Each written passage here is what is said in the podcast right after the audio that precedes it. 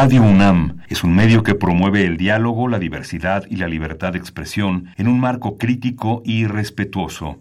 Los comentarios expresados a lo largo de su programación reflejan la opinión de quien los emite, mas no de la radiodifusora.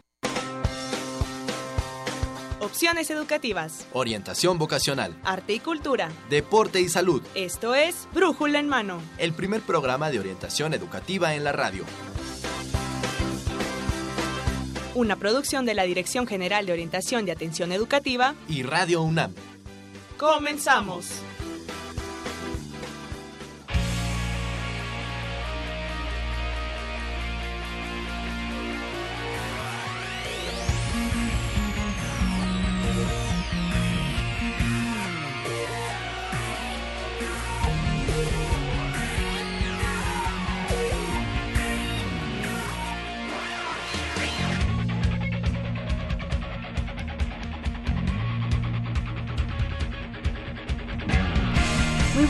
Tengan ustedes. Esto es Brújula en Mano y hoy es 9 de abril del 2018 y vamos a transmitir el programa número 1135. En los próximos minutos estaremos acompañándolos. Dora García y Marina Estrella en este Brújula en Mano, que bueno, Dorita, tenemos tres temas que esperemos sean de la importancia de nuestro auditorio del 860 AM de Radio Universidad Nacional. Yo pienso que sí, son, son temas muy interesantes, van a ser de su agrado, estoy segura de ello, Marina. Así es, y bueno, pues el primer tema es sobre la divulgación de la ciencia. Vamos a tener a la Dirección General de Divulgación de la Ciencia y nuestro segundo tema hablaremos de los servicios de la Bolsa Universitaria de Trabajo y también finalmente tendremos como tercer tema vamos a hablar sobre las becas que se dan en la Universidad Nacional Autónoma de, de México. Vamos a tener aquí el testimonio de algunos becarios que desde su experiencia van a compartir nosotros cómo, cómo ha sido el tener beca en la universidad. Así es, estos son unos testimonios de alumnos que desde el bachillerato han tenido beca y bueno, vamos a preguntarles cómo le han hecho para tener esta beca durante el bachillerato y ahora en la licenciatura. Para seguirla manteniendo y bueno, recuerden amigos que estamos por correo electrónico, nos pueden escribir a brújulaenmano.hotmail.com en Facebook nos encuentran como Brújula en Mano y en Twitter en arroba Brújula en Mano. Los teléfonos, Marina, ¿cuáles son los teléfonos? Bueno, tenemos eh, teléfonos para que usted se comunique porque vamos a regalar un eh, video muy interesante de TV UNAM eh, sobre los maestros eh, detrás de las ideas. Y bueno, en esta ocasión vamos a, regalar el tomo número 4 acerca de las ciencias precisamente. Y bueno, pues son entrevistas muy interesantes con eh, este, doctores de la bioquímica, de la química, de la eh, bueno, bioquímica, ingeniería química. Y bueno, si a usted le interesa estos temas de ciencia, pues llámenos 5536-8989. Vamos a ir haciendo una pregunta a lo largo del programa para que usted se lleve este video.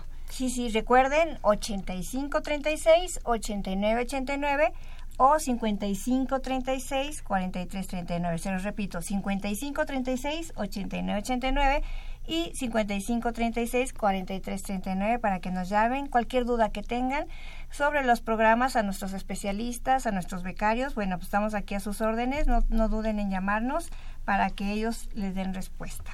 Iniciamos ahorita, iniciamos este brújula en mano. Oye, antes, ¿qué te parece si hacemos una pregunta? Bueno. Para nuestra invitada del día. Bueno, mejor la, la presentamos Claro. Y este y después hacemos la pregunta, ¿te parece? Así es. Estén atentos entonces, queridos radio escuchas. Y bueno, pues vamos con nuestro primer tema. Orientación educativa. Bien, en esta sección de orientación educativa tenemos precisamente a la Dirección General de Divulgación de la Ciencia. En representación de ella está con nosotros la doctora Carmen Sánchez Mora, quien es jefa de la Unidad de Formación de Divulgadores de la Dirección General de Divulgación de la Ciencia. Bienvenida, muchas gracias por estar aquí. Muchas gracias, buenos días. Buenos días. Y bueno, tenemos muchas preguntas interesantes que hacerla, eh, de hacerle, doctora. Este, pero ¿qué le parece si antes de dar inicio les decimos a nuestros radioescuchas para que se ganen este DVD, ¿qué pregunta podríamos hacer? Y mira, Marina, la doctora nos hizo favor de formular la pregunta, entonces me gustaría que sea ella quien la, quien la formule para nuestros amigos que nos escuchan. ¿Cuál sería la pregunta para que se ganen este DVD? Ah, la primera sería, ¿por qué es importante la comunicación de la ciencia o la divulgación de la ciencia? Así es, así es de que si ustedes quieren opinar al, al respecto y se quieren ganar este DVD, contesten la pregunta que amablemente la doctora Sánchez Mora nos acaba de decir. ¿Por qué es importante divulgar la ciencia? Denos su opinión, por favor, y llámenos al 5536-8989. Bien, y bueno, pues este, aquellos que nos están viendo por Facebook, saludamos a todo nuestro auditorio que está eh, con nosotros en Facebook. Hola. Hola. Ella es Dorita y ella es la doctora Carmen Sánchez Mora y bueno, pues ella nos va a platicar acerca de la divulgación de la ciencia. Así es que bueno, si ustedes nos están viendo, escríbanos, también se pueden llevar este video de eh, divulgadores de la ciencia. Vamos a, preguntarle a la doctora entonces cuál es el objetivo de formar divulgadores de la ciencia, porque la, la UNAM tiene un programa importante para hacer esta divulgación. ¿Por qué es importante? Bueno, hoy en día sabemos la importancia que tiene en sí la ciencia en nuestras vidas. Esta importancia la podemos ver en dos aspectos eh, globales. El primero es que nos permite conocer y entender la naturaleza. Y la naturaleza está relacionada mucho con nuestras vidas en materia de salud, de manejo del ambiente, etcétera. Pero también eh, la ciencia tiene mucha importancia para ayudarnos a afrontar los retos que ya nos está planteando este siglo XXI. Retos en cuanto al cambio climático, retos en cuanto a la sostenibilidad, al manejo del ambiente, etcétera. Entonces, es indispensable que los ciudadanos tengan un acercamiento a la ciencia y no todo el mundo tiene una formación científica. Por lo tanto, eh, existen ya medios para formar personas encargadas de transmitir este conocimiento científico eh, de manera accesible al resto de la población que no se dedica a esto profesionalmente. Por esto es que es tan importante eh, la comunicación de la ciencia como una carrera profesional este, de personas eh, capacitadas para hacer esta labor de hacer llegar la ciencia a todos. Eso, eso me parece sumamente importante. Bueno, como ejemplo, ahorita lo que viene a mi, a mi mente en la UNAM, pues es el Museo Universo, ¿no? Que ahí son, nos podemos encontrar a, diferentes profesionistas o profesionales que, que son divulgadores de la ciencia. Y me quedo mucho con esto que acaba de comentar doctora Sánchez Mora de, de que se está pensando profesionalizar al divulgador de la ciencia. Bueno, más bien que se haga un profesional como carrera. ¿Es eso lo que se pretende en un futuro?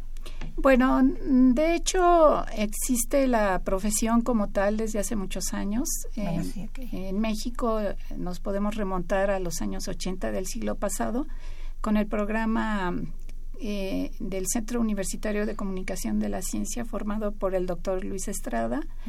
Allí se empezaron a formar los primeros divulgadores de la ciencia, pero ya de manera eh, más oficial, digamos, eh, tenemos más o menos unos 20 años buscando esta profesionalización, tanto para gente que proviene de ciencias como para comunicadores. Lo que es muy importante mencionar es que la, la divulgación de la ciencia que ahora le llamamos también comunicación pública de la ciencia, es una carrera eh, que no es ni comunicación ni, ni, ciencia, conjunta a ambos saberes.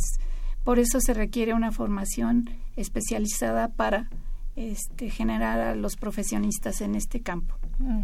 ¿Y se está pensando como carrera entonces? Eh, no es una carrera como tal, es una, eh, un posgrado, una especialización y contamos con un diplomado después abundaré sobre este, porque eh, es un campo de conocimiento demasiado amplio.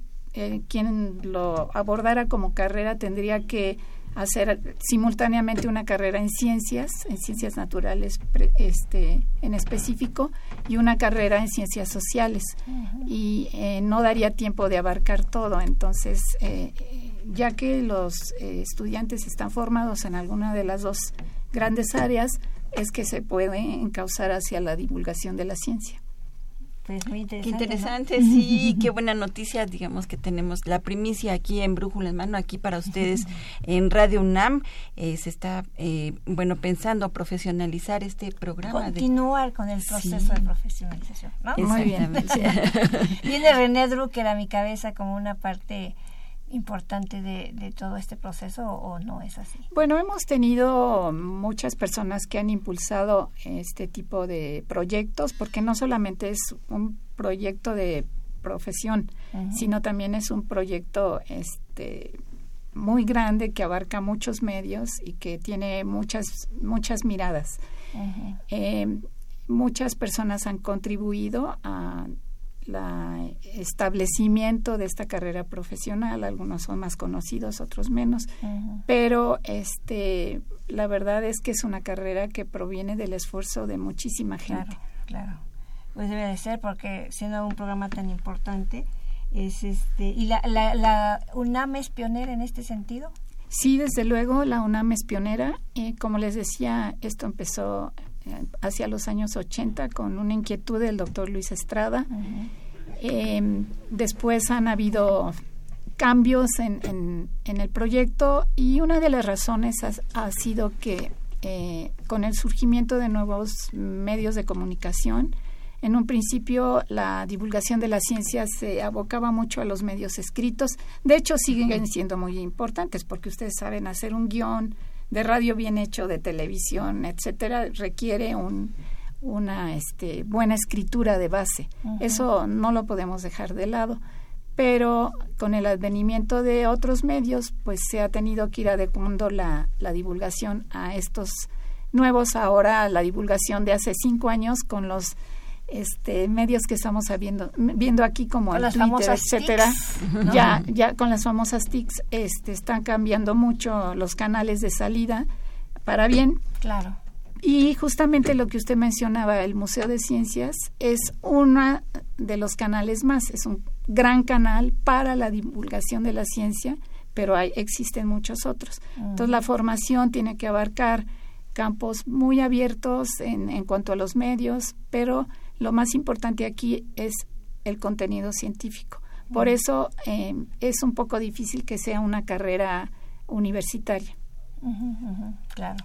Sí, ¿y quiénes pueden participar en este momento en la divulgación de la ciencia? Bueno, como profesionistas, eh, desde luego tienen que ser eh, personas eh, formadas expresamente en la divulgación de la ciencia, que tengan una amplia cultura científica, si es que no provienen del ámbito científico, de lo que llamamos ciencias duras, digamos, pero también tenemos muchos profesionistas que provienen de las ciencias sociales y de las humanidades y entre todos se trabaja para que el ámbito que le falta al otro se, se complemente en, en un- en una profesión redonda.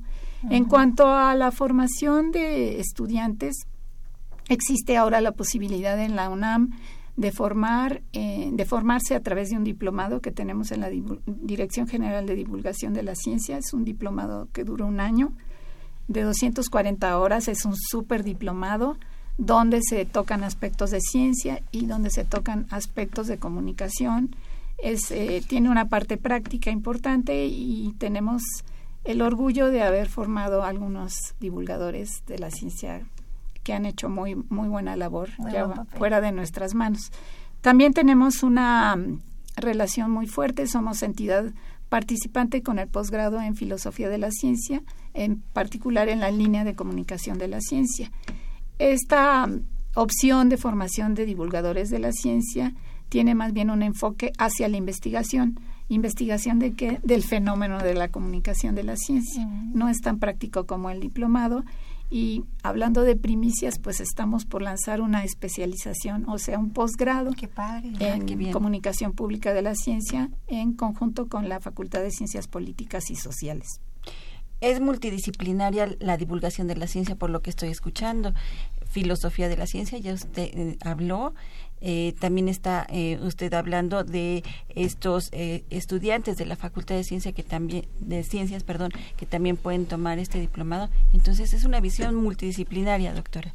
Absolutamente, este como decía en un principio, además no es ni ciencia únicamente ni comunicación. Ha costado un poco de trabajo lograr hacer esta sinergia, pero es necesaria, si no se pierde el sentido de la divulgación de la ciencia. Pero de alguna manera con lo que acaba de comentarnos, se rompen como ciertos mitos, ¿no? Porque mucha gente piensa que para ser divulgador de la ciencia tengo que pertenecer exclusivamente al área de las ciencias duras, como decía hace un momento, y no necesariamente. No, no necesariamente. Eh, incluso en cuando se inició la profesión, eh, ya hace este, casi 40 años, eh, se, se, tenía la duda de quién debía hacer la divulgación de la ciencia y se pensaba en buena medida que son los científicos los que deberían hacerla. Desde luego, han habido muchísimos científicos que tienen esa capacidad de escribir muy bien, de comunicarse con el público, de ser amenos, de permitir que la gente entienda lo que están comunicando, pero no todos. Sí se requiere Por una la misma formación. formación, claro. Exacto. Y ahora hemos visto que eh, podemos estar abiertos a muchas otras profesiones siempre y cuando conozcamos lo- los otros lados del- del campo. Claro, que, que cuenten con, como decía usted al principio, con toda esa información y conocimiento que se requiere al respecto, ¿no? Así es. Tenemos entonces eh, dos medios por donde puede ser uno divulgador. A través del, del, del diplomado y ahora viene una especialidad. Y desde luego a través del posgrado en filosofía de la ciencia. Pero como les eh, decía, este tiene un enfoque de investigación. O sea, quien quiere hacer eh, divulgación de, en un sentido más práctico, eh, la opción del posgrado en filosofía de la ciencia puede no serle tan atractivo porque lo que va a investigar es el fenómeno de la comunicación de la ciencia, que nos va retroalimentando a los divulgadores en, en activo, desde luego. Ah, Así pues es. muy interesante. Así es. ¿Y el diplomado entonces es un poco más práctico, doctora? Es, eh, hemos tratado de hacerlo más práctico cada año, ya tenemos más de 20 años, casi 25 con el diplomado. ¿Dónde se imparte? Se imparte en la Dirección General de Divulgación de la Ciencia, ¿Se las- encuentra ubicada en? eh, junto al Museo Universum. Bueno, el Museo Universum está, este, pertenece a la Dirección General, pero digamos ¿Las físicamente oficinas? las oficinas están junto al Museo Universum en una pequeña construcción que se llama la Casita de las Ciencias. Ahí se imparte los días lunes y miércoles de 5 a 8 de la noche. La convocatoria sale por ahí del, de finales de octubre y durante el mes de noviembre se, se reciben a los postulantes, se les hace un examen y una entrevista. Para antes de las vacaciones de diciembre ya saben quién se va a quedar, más o menos tenemos un cupo de 40, 45 personas y en enero arrancamos el primer día regresando de vacaciones el, el diplomado. ¿De enero a qué? ¿Cuántas horas De son? enero son 240 horas, es muy largo porque la UNAM en general pide diplomados de 120 horas y en este caso pues es el doble. Entonces, en cuanto a tiempo, ¿cuánto tiempo este dura el, el, Diplomado el de diplomado? 240 horas. De todas las ¿Todo el semanas año? del año empieza en enero y termina Eh, en... termina en Termina en diciembre, diciembre. Sí. Perfecto. Es para ¿Dónde? a- a- abarcar las 240 horas. ¿Tiene, ¿Tiene algún requisito especial este diplomado? Este para sí, eh, pedimos que sean este, egresados de cualquier carrera universitaria, un gusto por la ciencia, que pasen un examen de admisión y la disponibilidad de tiempo se trabaja bastante, se dejan tareas, muchas lecturas y al final eh, se hace un proyecto de divulgación de la ciencia que en algunos casos incluso se ha podido insertar este, a los materiales más exitosos en alguno de los medios. Pues a mí me gustaría mucho. Sí, ¿verdad? Yo Bienvenida. soy psicóloga de profesión, pero trabajo en, doy clases en la Facultad de, de Química Ah. y muchos años di clase en la Facultad de Medicina, entonces he tenido como cierto contacto con y hay muchas cosas que conozco que me gustaría divulgar. Muy bien, pues pues este Aparte del diplomado, ¿qué otros eh, programas o, o, eh, a dónde se pueden dirigir los interesados en ser divulgadores de la ciencia? ¿Qué otros programas existen? Este, bueno, en el caso particular del diplomado, eh, si gustan, les doy el teléfono. Sí, por favor. Los informes son con este, la diseñadora Karina Monterrosa. Sí. Al teléfono 5622 Ujú. eh, 34 Ujú. no 5622 6337 Seis, tres, tres, 37 Ujú. o Con a la Dirección General de Divulgación de la Ciencia. Este pueden pedir contacto con el con el diplomado y eh, les Está en la página también. también está en la página de la DGDC y les recuerdo que eh, la convocatoria para el siguiente diplomado sale a finales de octubre, De para octubre. estar listos eh, a ella. Tenemos una pregunta. Nos pregunta Héctor Fernando Almazán, nos llama de Milpalta, gracias Héctor, y nos pregunta, ¿hay algún límite de edad- de edad para, para recibir alguna beca de la ciencia? ¿O para ingresar al diplomado? Ah, para ingresar al diplomado tenemos un sistema de becas, este, eh, un descuento sustantivo para estudiantes y profesores en activo y tenemos algunas becas eh, con en un número limitado que va cambiando año con año. Este, aquí lo que tendrían que hacer es comunicarse en cuanto salga la convocatoria para este, ver cuáles son las condiciones para la, la beca. La beca, pues ya, ya Pero lo sabes, un requisito Héctor, es que sea estudiante en activo en activo de la universidad. de la UNAM. No, puede, puede venir ser de, de otro lado, pero en principio de la UNAM. Perfecto, ok. Pues ya lo sabes, Héctor Fernando, estate muy al pendiente. Va a salir la convocatoria a finales de octubre por si estás interesado en este diplomado y que yo creo que es es súper interesante y muy completo. Claro, para el caso de la especialización que apenas está en gestación, tendríamos los requisitos que se tienen en general de ingreso para todos los posgrados, así estar recibido en alguna carrera, este, manejar en, mínimo, en en un idioma, el, este, el promedio, etcétera. Ok, y este y eso sale generalmente de acuerdo a la uno hay que checar en la Facultad de Ciencias Políticas. Sí, a- apenas otro- está en revisión el, revisión. proyecto, Pero tenemos la esperanza Pues de que pudiera ser en agosto. Y le invitamos nuestro cuando inicio. cuando ya esté nos, nos pongamos de acuerdo para vo- pa- anunciarlo con, con ¿cómo se dice? Bombo Con y pa- bombo platillo. Claro que ¿no? sí, para que gracias. podamos anunciarlo, ¿no? Pues gracias a usted, doctora Carmen Sánchez Mora, jefa de la Unidad de Formación de Divulgadores de la DGDC, Dirección General de Divulgación de la Ciencia, por practicarnos estas primicias aquí en Brújula en Mano.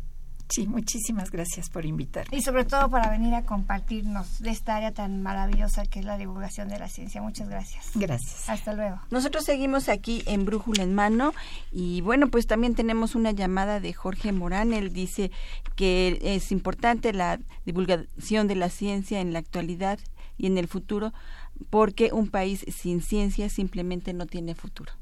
Eso Con es esto me quedo y vamos a un corte. Regresamos con nuestro siguiente tema.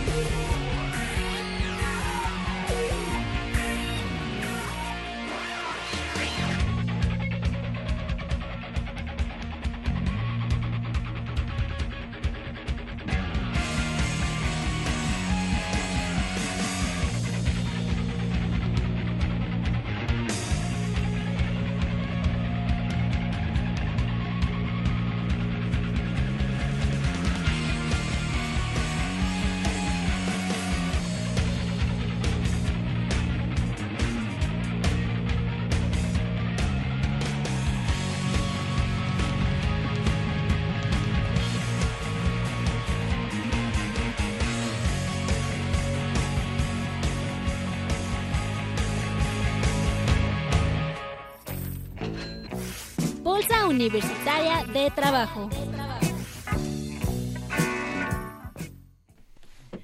Bueno, pues ya estamos otra vez de regreso. Les eh, recordamos, tenemos un regalo un video acerca de eh, los maestros detrás de las ideas. Solo, solamente nos tiene que llamar al 5536-8989 y decirnos su opinión acerca de por qué es importante divulgar la ciencia, Dorita. Así es, así es de que denos su opinión, llámenos, acuérdense 5536-8989 y 5536-4339 para que se ganen este DVD que me parece que es sumamente interesante. Así es, y bueno, un anuncio así rapidísimo antes de iniciar con nuestro siguiente tema. Eh, va a empezar un taller de ciencia para jóvenes el próximo eh, 30 de abril. Y bueno, si usted está interesado, le damos el correo eh, es este no es cierto la página electrónica tierra.geociencias.unam.mx si usted está interesado aquí viene más información o también cienciajoven arroba geociencias.unam.mx. Lo vamos a subir a, a, nuestro Facebook de Brújula en Mano todos estos datos para quienes estén interesados en la divulgación de la ciencia, precisamente. Pero Cambiamos el tema, Así es. En este segundo bloque de nuestro programa vamos a hablar sobre el servicio de la Bolsa Universitaria de Trabajo. Y bueno, tenemos el honor, el agrado y el gustísimo de tener aquí dos estudiantes de la Universidad de Guadalajara que nos acompañan el día de hoy y a los cuales les voy a dar la más cordial bienvenida aquí a Brújula en Mano y a la Ciudad de México. Y bueno, quiero empezar por presentar al estudiante Rodrigo Sánchez Velasco. ¿Cómo estás, Rodrigo? Gracias. Hola, buenos días. Gracias por la invitación. Muchas gracias. Y también tenemos aquí a Miguel Ángel Rodríguez Romero. Muchas gracias por venir desde tan lejos para compartir sus experiencias. Gracias. Hola, buenos días. Este, solo una precisión. Somos igual de la UNAM, pero estamos trabajando en la Universidad de Guadalajara en un proyecto que tienen acá en Ciudad de México. Ah, Los dos somos de Relaciones Internacionales yo de la Facultad de Ciencias Políticas y, Rodrigo de Catlán. Ah, pues ah, con eso podemos empezar la pregunta de, por qué decidieron irse a la Universidad de Guadalajara. Este, ¿Quién empieza? Bueno, este, básicamente todo lo hicimos eh, por básicamente todo lo hicimos mediante la bolsa de trabajo, entonces este pues yo entré al portal de Bolsa de Trabajo a ver qué este, oportunidades habían eh, después que salí de la carrera de Relaciones Internacionales. Y pues una de las cosas que digamos me llamó la atención fue precisamente lo, lo que estaba ofreciendo en ese momento el puesto de trabajo de la Universidad de Guadalajara, que era en un proyecto que tienen acá con la Secretaría de Comunicaciones y Transportes. Ah. Entonces, básicamente fue mediante el portal de la Bolsa de Trabajo y ya con base en eso me enlacé para ver los requerimientos, subir mi correo, registrarme y todas estas cuestiones. ¿Y en tu caso, Rodrigo? Eh, en mi caso, eh, había ya registrado en la Bolsa de Trabajo de la UNAM previo a, esta, esta búsqueda. De hecho, pasó un tiempo entre que me registré y hubo este llamado para esta oportunidad, un tiempo largo. Inclusive tuve un trabajo antes, eh, pero surgió esta, esta oportunidad, asistí a las entrevistas a la Bolsa de Trabajo, recibí asesoría igual para prepararme para la entrevista y afortunadamente tuve la, la fortuna de, quedarme. Eso fue con lo que se enfrentaron ambos, pero finalmente lograron su cometido.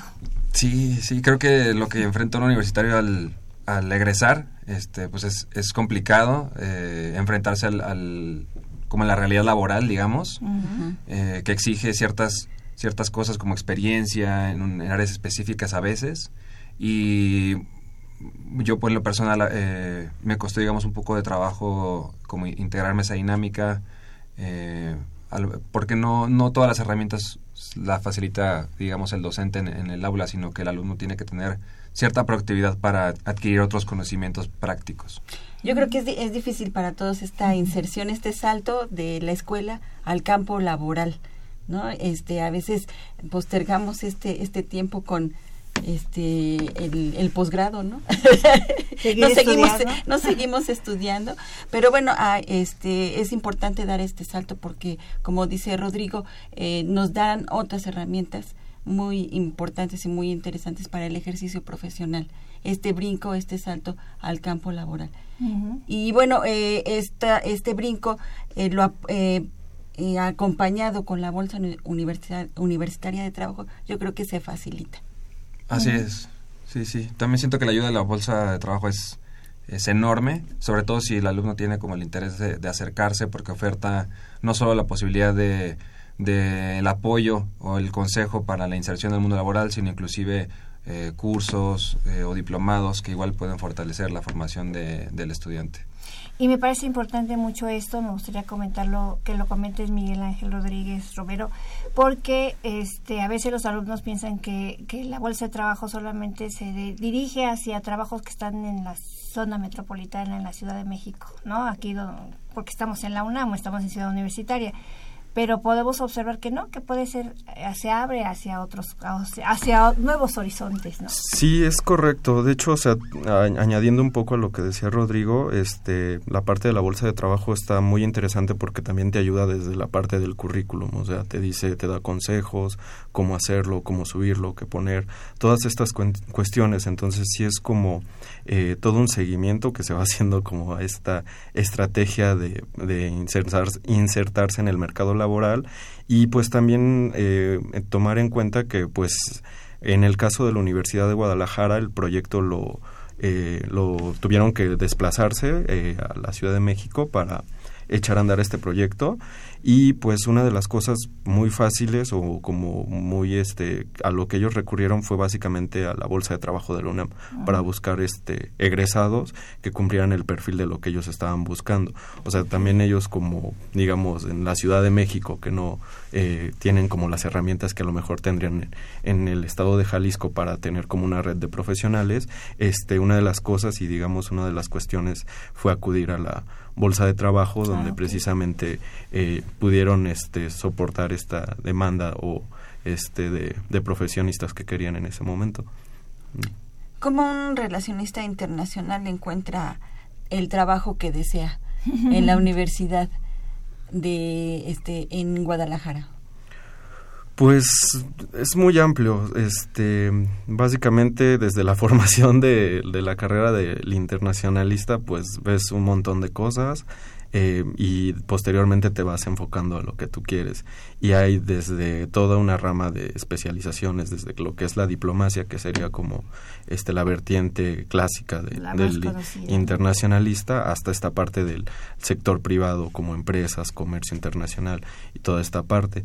Eh, básicamente, pues, este, pues sí cumple las expectativas la Universidad de Guadalajara por esta misma, este, naturaleza de lo que implica ser una universidad, que también tienes como esta capacidad y digamos amplitud como para tomar muchos temas y que no nada más te, te deja como en un espacio unidimensional, ¿no? Porque tomas este toman como mucha la parte multidisciplinaria, eh, es un equipo multidisciplinario y como internacionalista es algo que te enseñan desde, desde tu formación a trabajar desde diferentes ópticas, desde disciplinarias y con diferentes este profesionistas o personas de otros este, ramas este, de las ciencias sociales. ¿Y en tu caso, Rodrigo, sí cumplió tus expectativas? Sí, también eh, fue una oportunidad laboral eh, muy, muy buena. La verdad estoy muy contento con, con la universidad, muy agradecido por la oportunidad. Eh, también como con ese compromiso de, de universitario siempre que, que, tenemos, como de prestar este, el, el mejor trabajo posible. Y coincido mucho con, con, con Miguel eh, a veces se encasilla mucho en alguna carrera solo en un área, en el ejemplo concreto de relaciones internacionales, cuando lo asocian con comercio, también, o diplomacia o comercio es como lo más común. Sin embargo, es una carrera multidisciplinaria que tiene, eh, de manera integral, aborda muchos temas y da oportunidad para insertarse, digamos, de una manera más amplia en, en el campo laboral, ¿no? ustedes son el fiel ejemplo, ¿no? sí, yo creo que sí. ¿Y siguen teniendo eh, vínculo con la Bolsa Universitaria de Trabajo? Sí, este, pues yo todavía sigo leyendo los, me sigo metiendo para ver qué otras cosas hay, he actualizado mi currículum eh, y básicamente mediante correos, eh, digamos, y con el portal ha sido mi vínculo con la bolsa de trabajo. Digo, tengo la buena experiencia, entonces sé que es una herramienta que me va a funcionar y que me va a ser útil, entonces este es también como estarla actualizando y estar al pendiente de, de qué es lo que hay nuevo ahí en la bolsa de trabajo. Nunca se sabe, ¿no? Cuando se tengan mejores oportunidades, ¿no? Claro. Y nuevas experiencias sobre todo. Así es. Porque de eso se trata precisamente, ¿no? Que vayan adquiriendo toda la experiencia profesional para llegar a, a lo mejor en un futuro a, a tener mejores condiciones de trabajo, ¿no? Claro, y también justo en esta primera valoración que hacíamos sobre la bolsa de trabajo es a lo mejor tendría esa idea errónea que, que yo, por ejemplo, ah, creo cometí ese pecado en un inicio, eh, que pe- pensar que la bolsa de trabajo solamente ayuda para esa primera búsqueda de un primer empleo y, y no necesariamente, ¿no? Inclusive creo que puede eh, ayudar a formar eh, un, un buen criterio para dirigir un- una formación profesional hacia cierto enfoque, ¿no? O sea, te pueden ayudar para decir, bueno, quiero llegar aquí, ¿qué es lo que tengo que hacer, ¿no? O sea, de qué manera tengo que formarme, construir estos conocimientos eh, para poder llegar hasta ese lugar. Claro, que es muy importante. Y pues finalmente... ¿Qué les tiempo. Sí, ya se nos está yendo el tiempo. ¿Qué les recomendarías a los universitarios para su búsqueda de empleo y también a la BUT para mejorar su servicio? Pues yo a los alumnos les recomendaría que se, eh, se preocuparan por eh, tomar esas habilidades que independientemente de la carrera son muy importantes en el ámbito laboral, como manejar cierto tipo de paquetería eh, computacional, no sé, hablando de Excel, eh, afinar sus habilidades en Word, aprender otro idioma. Este tipo de habilidades eh, son muy importantes, o otro tipo de habilidades organizacionales como el, el manejo inclusive emocional, la comunicación, el trabajo en equipo, se valoran mucho. Claro, son valores eh, o habilidades, eh, soft skills que se valoran mucho ahora. Eh, sería importante que, que también se preocuparan por esa parte, que es, de- digamos, formarse de manera integral para tener una mejor oportunidad en el mercado laboral. Y desde el inicio de la carrera. Es más, que diría yo, desde que están en la primaria o desde antes, ¿no? Ir formando ese tipo de cosas porque porque son fundamentales hoy día para el campo laboral, ¿no, Miguel Ángel? Sí, es correcto. Eh, la parte de la, edu- de la educación continua, o sea, como dice Rodrigo, tomar un idioma, eh, tampoco desechar como estas cuestiones este, técnicas o prácticas que son como el manejo de, de ciertas este, condiciones o softwares de, de computación e incluso esta parte que se valora mucho, ¿no? A veces creemos que... Eh, no sé, que estamos formados para eh, salir y tomar un empleo como este asalariado, sin embargo también hay que motivar o incentivar esta parte de, de este, la innovación y toda esta parte que, es muy, emprendimiento, ¿no? ajá, el emprendimiento que es muy importante y que también se nos ha olvidado y que de alguna manera también se tiene que, este, que fomentar este tipo de pensamiento. Así es, así es, ¿no? Que sea una formación integral para los estudiantes y futuros profesionistas, incluso para los mismos profesionistas hoy día, ¿no? Claro. Pues muchas gracias, muchas gracias por estar aquí con nosotros el día de hoy, que hayan venido a compartir, ¿verdad, Marina? Estamos muy contentos. claro. Sí, que vengan, que vengan aquí este egresados de la UNAM exitosos y que bueno pues hayan se hayan insertado a través de la bolsa universitaria de trabajo. Eh, bueno pues esto habla también de una gran labor. Así es, así y bueno, es. pues para quienes estén interesados en consultarla, pues pueden ingresar a su página bolsauniversitaria.trabajo.unam.mx, ahí pueden eh, hacer este esta búsqueda de empleo y bueno, como dicen aquí Rodri- eh, Rodrigo y Miguel Ángel, bueno, pues encontrar el empleo que desean. Así es. Muchas gracias por estar aquí nuevamente. Muchas gracias Gracias. Hasta la próxima. Gracias.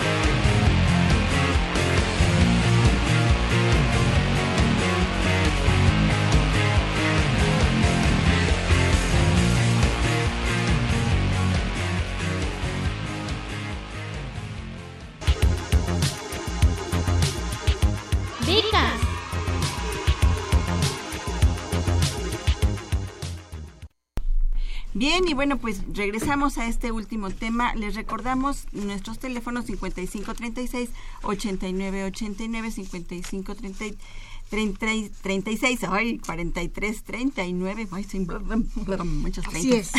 5536 8989 y 5536 4339. Bien, porque tenemos eh, un regalo para ustedes, el video de Maestros detrás de las ideas, eh, divulgadores de las ciencias muy, muy importantes en la Universidad Nacional. Llámenos y platíquenos para usted por qué es importante que la ciencia se divulgue. Y bueno, iniciamos nuestro último tema, Dorita. Eh, vamos a estar aquí con nuestros alumnos becarios. Así es. Ellos nos van a platicar acerca de eh, cuáles son sus eh, experiencias como becarios exitosos, porque bueno, ellos han tenido la beca desde bachillerato, Dorita. Así es, entonces es muy importante porque son ejemplo para todos los estudiantes y que nos cuenten su experiencia. Tenemos aquí la presencia de Marta Martínez Ruiz. Bienvenida Marta, platícanos de qué facultad vienes. Hola, muchas gracias. Vengo de la Facultad de Química. Ah, perfecto. Becaria, ahorita vamos a hablar de las becas. También tenemos a Gustavo Emilio Robles Rodríguez, él viene de la facultad. Este, muchas gracias por invitarme. Vengo de la Facultad de Economía. Así es. Y Rodrigo Méndez Ramírez, ¿de Buenos dónde días. vienes? Muchas gracias. Vengo igual de la Facultad de Química. Los acompaña también la maestra Esperanza Vitela Ibáñez, ella es jefa del Departamento de Enlace con la Comunidad. Hola, ¿cómo Hola. estás, Esperanza? Buenos días, muchas gracias por la invitación y por el espacio para hacer referencia a nuestros becarios exitosos. Claro. Y, y- y bueno, también hacer mención de las becas que tiene en este momento la universidad en media superior. Claro que sí, vamos a aprovechar para dar este anuncio. Hay becas ahorita, convocatorias para que... Pues, bueno, de hecho las convocatorias se abren a partir en, en los meses de junio, agosto, septiembre. Sí. Es muy importante que todos estén al pendiente alrededor de esos meses y que tengan di- disponible toda su, su documentación y que estén pendientes del portal del becario. Hay, hay becas como Prepa Sí, eh, la SEP tiene varias becas como contra el abandono escolar, eh, ayuda para hijos de militares, de, poli- de policías federales, también incentivan a los niños que tienen alto rendimiento académico, como, la, como es la de excelencia. Am, también tenemos becas con el Estado de México como Provemex y Permanencia. Entonces hay un gran número de apoyos para toda nuestra comunidad universitaria.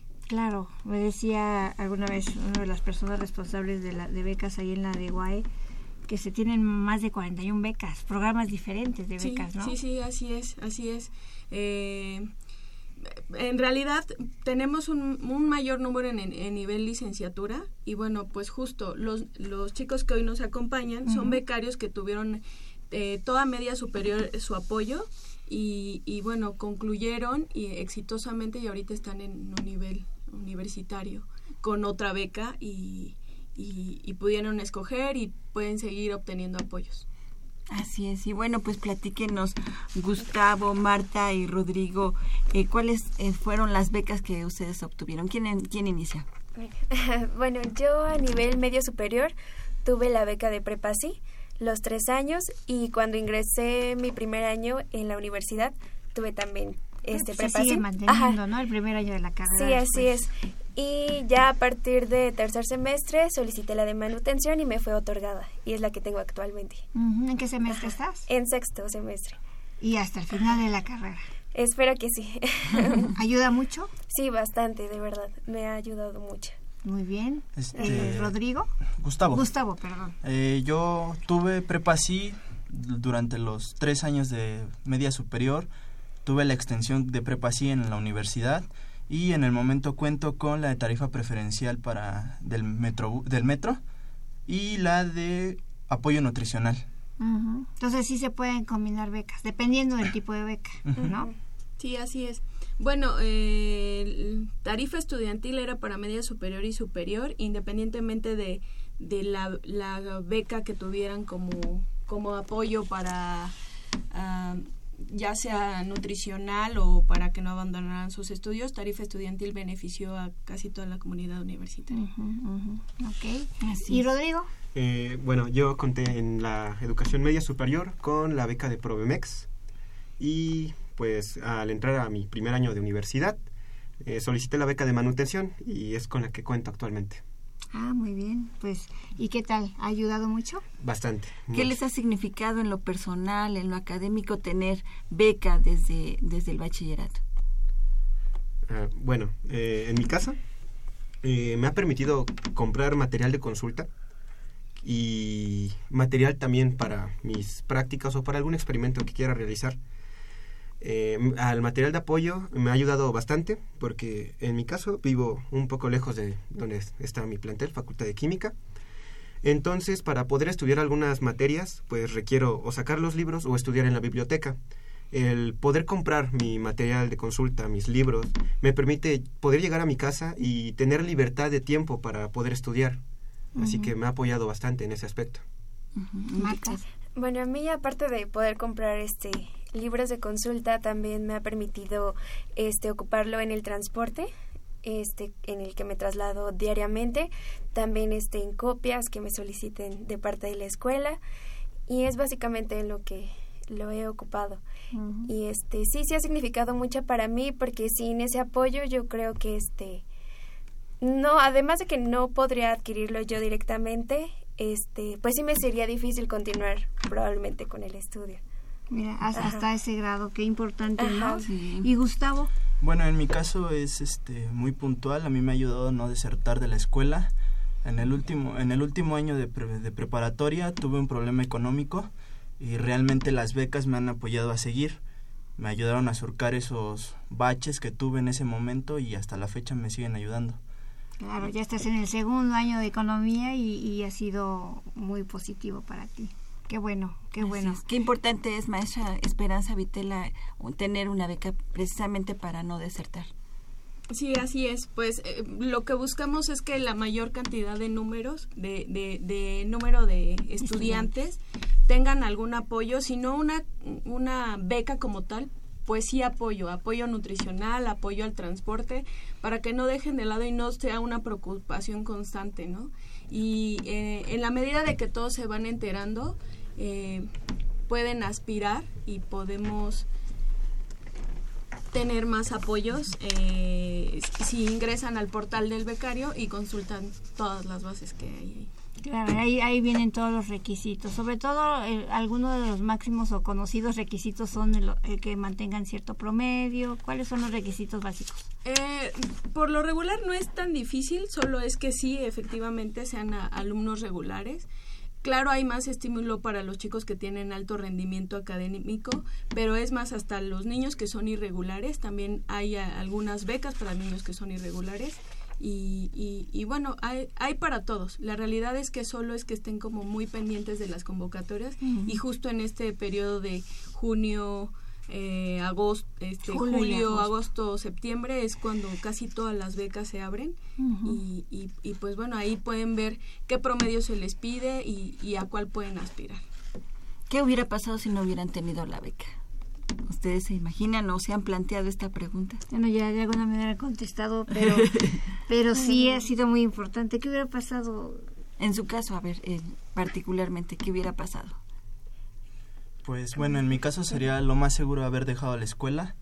Es yo creo como el escenario más extremista que he visto y bueno, el que pues, se pudo haber hecho realidad si no me hubiera tenido el estímulo de prepa sí. Sobre todo en este último año de prepa que comentas, ¿verdad? Sí.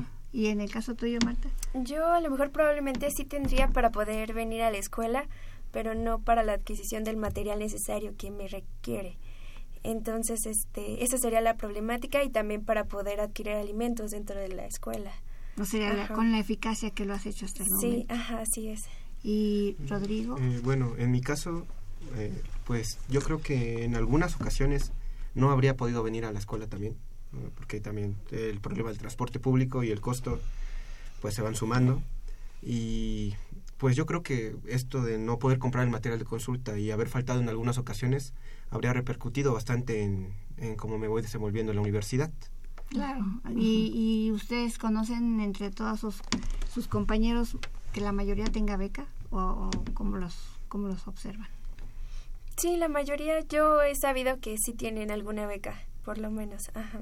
Es que, maestra este, Esperanza Vitela, hay un altísimo porcentaje de nuestros estudiantes. Esa es una de las grandes maravillas que tenemos en nuestra universidad, que tienen de una manera u otra o beca o apoyo, ¿no? Sí, de hecho, bueno, en la, en la, en la agenda que tenemos, en la agenda estadística de la UNAM se refleja que el 60% de, la, de las personas matriculadas en la UNAM pues cuenta con algún apoyo, alguna beca. Entonces, sí, cada vez estamos eh, teniendo más apoyos y los niños también se están acercando, bueno, todos los jóvenes se acercan y preguntan, entonces es muy importante también que tengan la disposición y el interés de ir y preguntar, pero también por eh, la dirección de becas y enlace con la comunidad está trabajando mucho para tener mayores apoyos y becas. Que son estadísticas altísimas. Imagínate, para, Marina, para toda la población que tenemos en la universidad, un 60% es así como inimaginable, ¿no?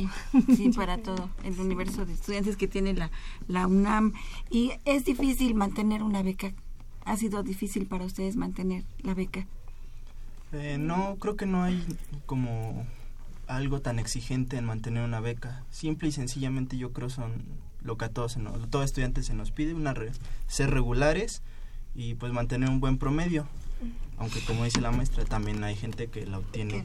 sin esto. Y que en la facultad de química es bastante complicado, ¿no? Sí, bastante. Porque yo, yo, trabajo en la facultad de química, doy ah, clase. Y, siempre que pregunto a los estudiantes, a ver, levante la mano, ¿cuántos alumnos son alumnos regulares?